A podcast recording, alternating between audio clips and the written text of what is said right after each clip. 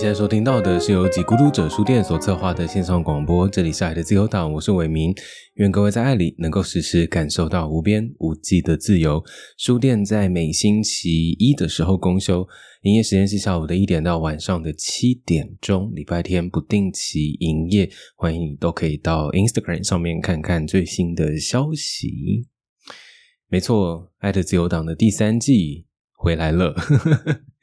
呃，我最近呢，深受一些很微小的事情感动。那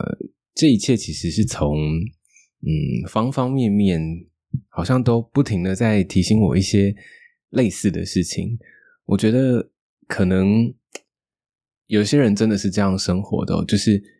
你不一定有一个明确的目标或方向，但是你身边的发生的这些事情，好像。隐隐约约都会透露出，或者是告诉你一些你应该要知道的事。然后我最近，呃，就是身边就都发生了一些，我觉得，呃，那个状态就是很容易因为很小的事情而觉得，嗯，这里面有一些什么东西。比方说，我最近看了那个，因为一个合作的计划案，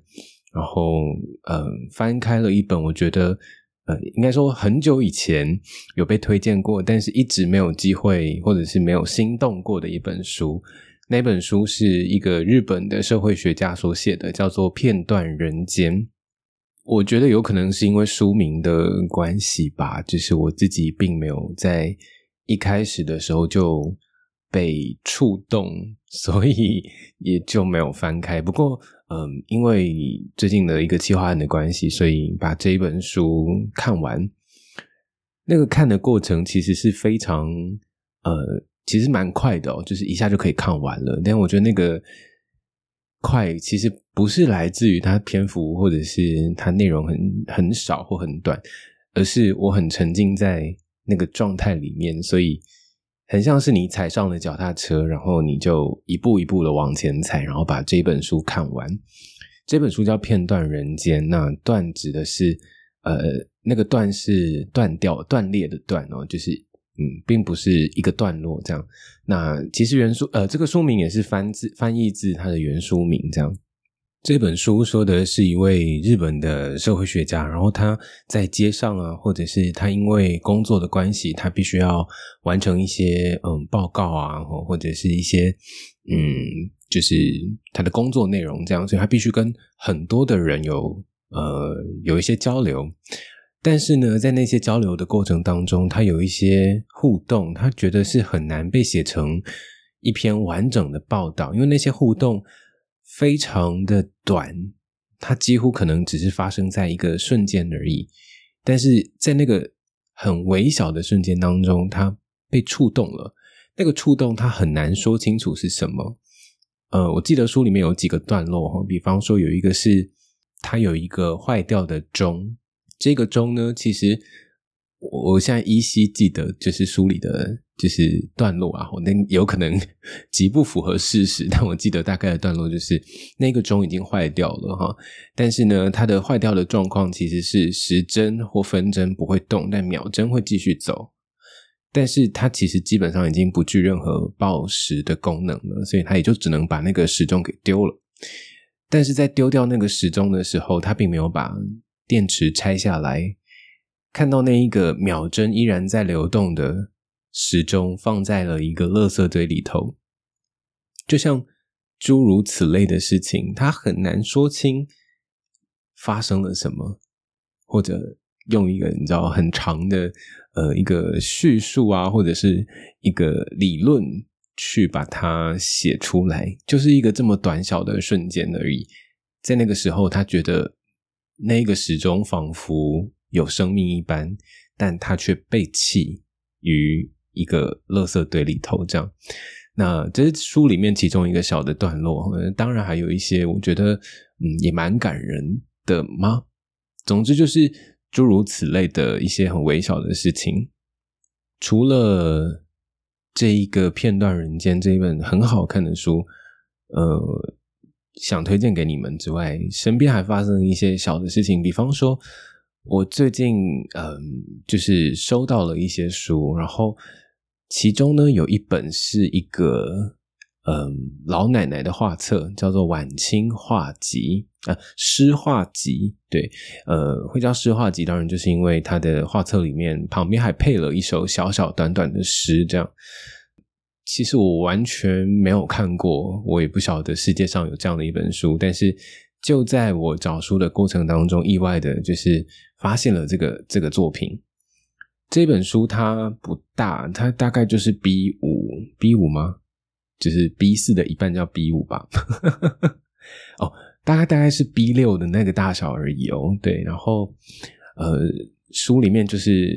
有收藏了很多奶奶的画，奶奶的画呢，非常的颜色用的非常的鲜明，呃，大部分都是饱和度很高的。然后在他的画作里面，他画的东西呢，是他日常在花园里面种下的那一些花。然后在书的最后一页有奶奶的照片，在那一些画作里面，你感受到的是一个很单纯的心意。好，那个心意指的是说，他想要传达他眼前看到的这个东西，那个颜色在他心里面反射出来的是什么样子。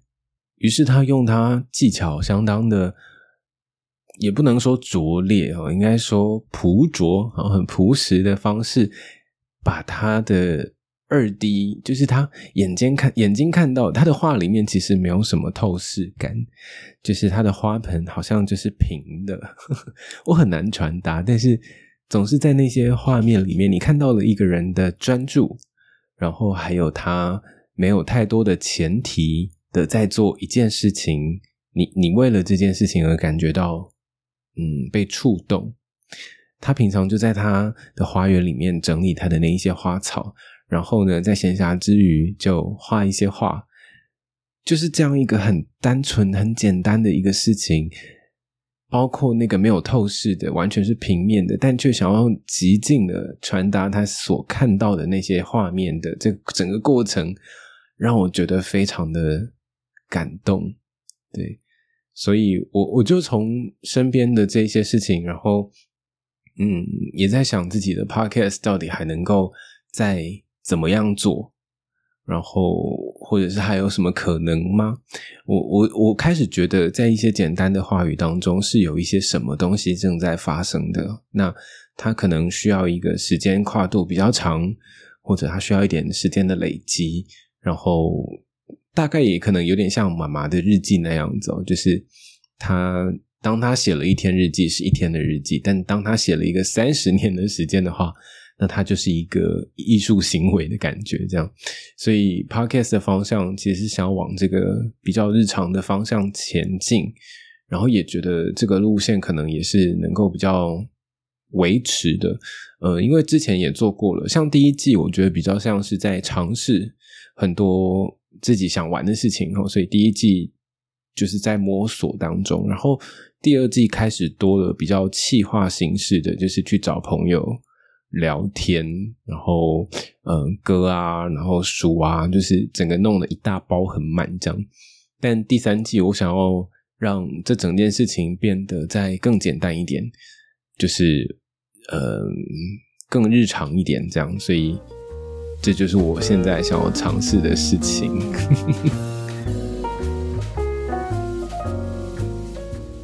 党主席说话时间没有错，这个段落呢是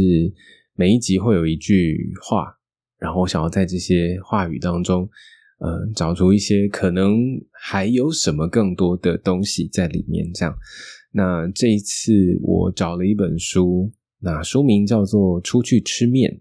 作者叫小鱼，它是一本一九八七年五月的时候出版的一本书。在这本书里面呢，嗯，你从书名大概就可以看得出来，就是它是一个很多生活切面的一个一个散文集。出去吃面，那我看到了其中有一篇，他是在讲，呃，有一天他去了乡下喝喜酒，然后他。看到了在舞台上就是结婚典礼的司仪，他在主持的样子，他觉得被这样的人的形象给嗯吸引住了。他当然，他就是开始形容那个结婚典礼的状态跟场合，是一个在呃草地上面举行，然后临时搭了一些棚子，大概有六七十桌席吧，这样。然后当然也会有呃歌手在唱歌，然后呃也就同时带了一些乐队，这样。他开始形容这个司仪的外表，他说他嘴唇一直没有包到牙齿，但是呢，面对他所见到的每一个人，他他的颧骨都会高高的隆起，因为他一直笑这样。然后呢，他穿什么衣服？他穿的是两道花纹在胸前，然后有点发黄的旧衬衫。他买的是一个呃新的西装裤哦。怎么观察到的？就是从那个他的折痕还在这样，但是在一个乡下的场合，当然还是要比较嗯把干净的感觉哈。他说话的，他说那个司仪说话的时候，他的手势很大，然后呢，时不时还会有一些三字经啊，吼对。他觉得他说的话如果写下来会呃很矛盾或不通顺，但是在听的时候并没有这样的感觉。在后来呢，甚至还把就是婚礼的呃主角们请下去哈，然后在舞台上面唱了一首歌，甚至连乐队老师都很难跟得上他的节奏。他的描述就是短短的哈，但他想要说的就是这一个人的形象。他的所作所为没有任何的迟疑，他也很精密的在掌控整个婚礼场合的气氛。他其实是一个一直在观察然后做反应的人。这样，今天的这一句话是：我相信有一种气息，就如适合这种人生根茁长的沃土。他们有很多同类，数十年来，他们都互相陶融在同一沃土，毫不迟疑的开花。这句话让我觉得。嗯，是啊，在我们这块土地上，或我们自己的生活的范围里面，我们总是遇到这一群人。但是在我们还看不到的那个地方，其实还有很多很多彩多姿的人，或者是很有生命力的人，他们正在展现他们自己的风采。然后，我最近有一个蛮深切的感受是，呃，有一个人来到你的面前，但他并不只是他今天的他。而是他从他出生到现在，这可能是二十年、三十年、四十年都有可能的成长经历。他带着这一切的东西走向你，他并不是今天的你啊，他并不是今天的他，而是一个他带着很多的过去的的的那些事情、事件，他经历的东西，而来到了你的面前。所以，一个人从来都不是。那样简单的，他有他的养成的过程。然后我觉得知道了这件事情之后，我们好像就更能够呃没有差异的，或者是放掉那一些多虑的，或者是嗯觉得总是需要比较的那个心态，好像都可以先放下，然后好好的，可能是带着一点好奇，然后去跟一个人互动。我觉得大概是这一句话，或者说我最近的一个感受上。然后，如果你知道我在星期天其实还有另外一个工作，就是在正式的电台这样。那我们的电台的大老板，他以前呢写过了一段话，我觉得也很感人，我也想要在这边跟大家分享。那一段话呢，他是这样说的：在我们的城市里，我相信你和我一样，也希望。这样一个朋友，不要管我，不要教育我，不要吵我，告诉我一些简要的民生大事，免得我跟外界隔绝。加上静静的和我一起听歌，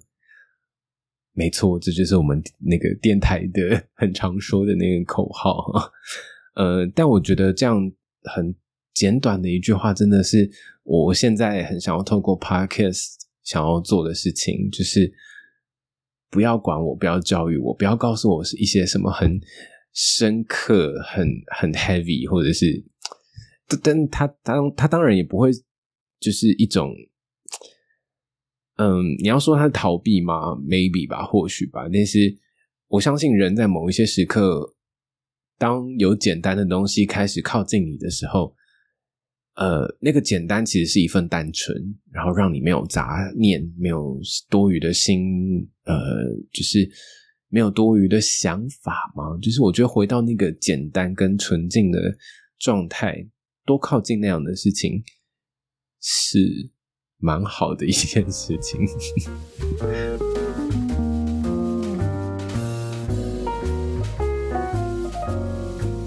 接下来来到的是党员们的读书笔记。好，我先说一下这个计划哈，其实是我自己希望能够听听别人都在看什么书，因为我觉得自己的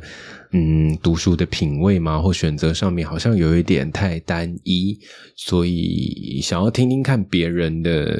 就是最近念了什么东西这样，所以嗯就想要知道大家看了什么，所以就跟很多人就是在。对，要了一些书单哦。那这一个呃，Google 表单是一直都有在开放填写的，你只要到呃，脸书上或者是 Instagram 上面都可以找得到。那个表单叫做“可以放在口袋里的自由”。呃，我相信呢，只要你嗯，或许吧，你你现在会觉得生活可能有很多的压力，或者是你有很多需要照顾的，不管是人事物都好。但是如果有一有那么一刻，你突然很想要为自己而活，然后你很想要走出家门，只是随意的在家里附近走走散一个步，只要你有这个念头，而且你真的跨出了那一步的时候，你就是你自己，然后你也照顾了你自己，这样的自由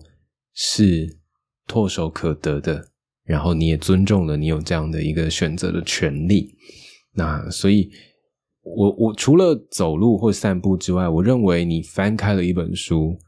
它同样也是一样的道理，就是它是很直接的展现了你是自由的人的这个。这个形象，或者是这一件事情，对，所以才会叫做可以放在口袋里的自由。所以这个计划呢，就是希望跟大家搜集一些书单。今天的第一位呢，我就是其实我是照顺序就是往下说，所以我并没有特别挑什么哈，所以我我就希望多远嘛。好，第一位呃投稿的朋友呢，他叫做大 F。大 F，然后后面有一个笑脸哈。他推荐的书是呃藤原新野的《东京漂流》。如果你也喜欢这本书的话，你也知道，实际上有一个人跟你一样喽。好，他揭露了一段话，他说他笔下喧嚣灼热的东京，在高度科技化、商业化、大量生产并制造垃圾之余，所有的污秽、负面情绪、黑暗都被阻绝。繁荣背后那种看不见的空洞也跟着日益增大，生活也变成从一个密室移动到另一个密室的过程。他怎么推荐这本书呢？他说，在阅读这本书的过程啊，他可以让眼光得到很多不同的解放，就像是他说的，人就像被狗吃一样自由。在恒河上，触目的死亡跟脏乱并不可怕，可怕的其实是包裹在糖衣底下的层层恶意。认识到这一点，让他的心感觉到自由，这就是他推荐这一本书的原因。那如果你有兴趣的话呢，也可以把这本书找来看看喽。藤原新野的《东京漂流》，他最想要对爱的自由党说：最近有想要喝什么饮料吗？有的，有吗？我最近有想喝什么吗？大概就是红茶吧。好啦，希望下次。不用破费啦，不用破费啦。但如果硬要就是想要送来也是可以啦，我也是蛮开心的。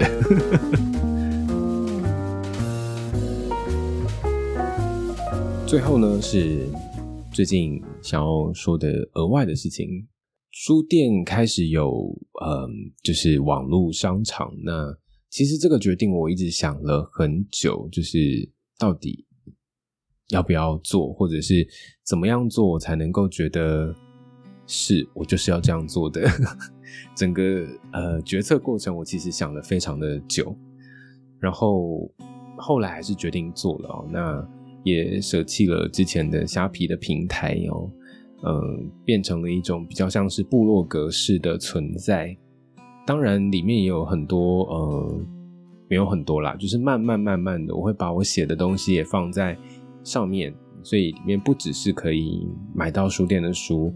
然后也可以看到我写的一些文章或者是一些日记等等的，我都会在上面更新，所以欢迎大家去找来看看。不购物的时候，你其实也可以随意的翻一翻，就是浏览逛逛这样。那每一本书呃，我都会有一些节录，然后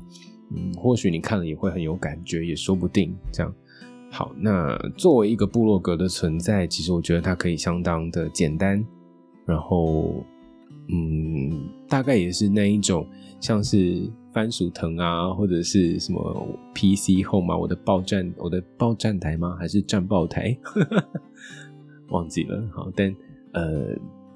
那个时候我还创了一个部落格，叫常德公寓，哈，就是张爱玲住过的那一栋，这样觉得蛮做作的。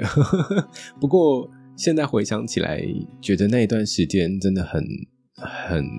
收获很多，因为你常常会连接到许多不同的你完全不认识的人，也不是经由什么推荐，也不是经由什么演算法得出的一个东西，你完全很自由的在挖掘，可能跟你是完全不同世界的人，他的生活，然后他听的东西，他看的东西，他想的一切，他都会整理在他的。呃，部落格里面这样，所以其实我自己某个程度上来说是蛮怀念这件事的，所以就觉得 OK，或许这样我可以做好，所以欢迎大家就是时不时的上去看看这样。然后还有一件事情就是，呃，我在因为我已经很久有一段时间，就是自从 Pocket 第三集结束之后，就很少就是在。呃，Apple Podcast 就是在下面看的一些评论，这样。那一直到最近呢，我就想说，哎，是不是有什么新的更新啊什么的？然后我就再上去看，这样。呃，我看到了一个新的投稿，呃，是呃新的评论啦，哈，是二零二二年的六月十七号。那它主要的内容是说。呃，听了最新的一集的投稿，很像是无病呻吟。那其实我自己有想过，嗯，要在这个平台继续，或者是移到我们以前我以前的那个平台，它还甚至还可以播音乐这样。但是，好，我先说我对这句话的感受是什么好了哈。呃，我会想要因为这句话而换平台，是希望可以呃保护我的听众们。嗯，我不希望有任何的评论让他们觉得自己的感受不重要，因为那个是你们的感受。那作为一个人，只要有感觉都是很合理的，没有任何人可以评价你的你的忧郁是无足轻重的，或者是你的嗯，或甚至是你呃你你你叙述的方法是不对的。这都不是我的初衷，所以我并没有，我并不希，我自己不太希望，也不是不太，就是真的不希望，或者说我自己还没有整理出一个好的呃方式来面对这一些评论，所以我才会有想说是不是要换，而且这个评论又没有办法，就是让我回复，所以我就只能用，就是在最新的一集的这里就是回应一下，然后。呃，除了这一点之外，我觉得还有一件事情是，我们人啊，就是一定都会经历某一段比较相对来说不够成熟，或者是比起明天的自己，现在永远是经验比较少的那个状态嘛。因为你就只有活到今天，所以明天的你一定比今天的你来的更加熟练某一些事情，所以一直。呃，我觉得有那个状态并不是一件不好的事情。嗯，我大概也可以想象他为什么会说无病呻吟。呃，或许对他来说，那一些情感上啊，或者是嗯，在经验上面的内容，对他来说，他觉得一点都不足以是一件事。那也有可能他心里的耐受度比较强烈，比较强一点。那也并不是说别人的耐受度不够，而是说每一个人都有自己诉说、诉说自己苦痛，或者是嗯，就是没有没有人可以评价谁，真的。所以经历了那段阶段，我自己也有经历过啊。就是我我呃，应该说我们先我定义一下那个无病呻吟好了，就是它并不是一件我我在我看来，我觉得是中性的事，但它今天被。拿来作为一个评价的时候，是有一个前提的，它是有一个框架的，所以我我我因为这件事情，我必须说这样。那我自己也经历过中性的，我觉得是无病。现在的我再回头看，当然也会觉得是无病呻吟的一个一个样态哈。但是我相信，在当时的那一个自己，一定是一定是有什么感觉了，我才会那样说。所以后来的这个自己，也不会再用无病呻吟的这个角度去解释过去的自己，因为那都是路，那都是过程。过程就是重要的，所以，嗯，我希望就是有投稿的人，这些朋友们，你们可能有长期在听吗？所以我希望你们不要觉得，呃，因为一个人的，因为一些评论而觉得自己不重要，就是千万不要有这种想法，对。然后，我们也可以再用更开放的心态面对这个评论吗？我自己也在学习，因为就像我们刚刚说的，这世界上有很多种人，然后有不同，他是带着他的，他并不只是带着一句话来而已，他其实是带着他所有过去的那一些经验而来到了这个地方，留下了这一句话，所以也不需要去评论回去，或者是觉得怎么样，对，就是。可能再回到更前面一点，就是回到一个简单的状态，就是简简单单的，然后呃喜欢的时候就看一些书，然后去行使你自己自由的权利吧。好，第一集大概就到这喽。以下收听到的是由几孤独者书店所策划的线上广播，这里是爱的自由党，我是伟明，愿各位在爱里能够时时感受到无边无际的自由。我们下个礼拜再见喽，晚安，拜拜。